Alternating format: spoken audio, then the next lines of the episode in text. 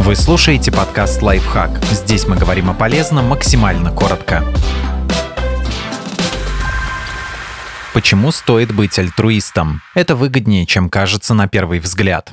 Альтруисты нравятся людям. В древности неэгоистичные люди помогали племени выживать, поэтому альтруизм постепенно превратился в важный критерий хорошего человека. В результате сородичи предпочитали дружить с альтруистами или вступать с ними в брак. Происходили социальный и половой отбор. Если вы будете иногда помогать другим людям, вас сочтут надежным партнером, верным другом или просто хорошим человеком. А значит, вы станете привлекательнее в глазах других и популярнее.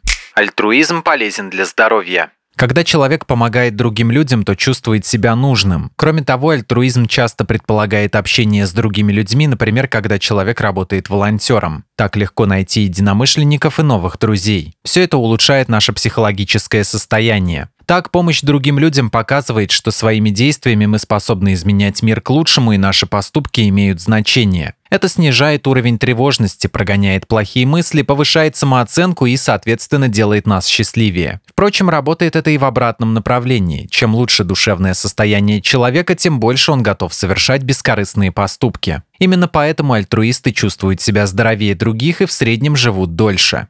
Помощь другим – это помощь самому себе. Если вы помогаете другим, то и сами можете рассчитывать на поддержку. Например, друзей или знакомых, которые не забыли о ваших действиях. Есть и менее очевидные преимущества. Например, адресная поддержка нуждающихся важна для борьбы с бедностью. Рост доходов и повышение качества жизни благоприятно сказываются на экономике и снижают преступность, что в конечном счете выгодно для всех.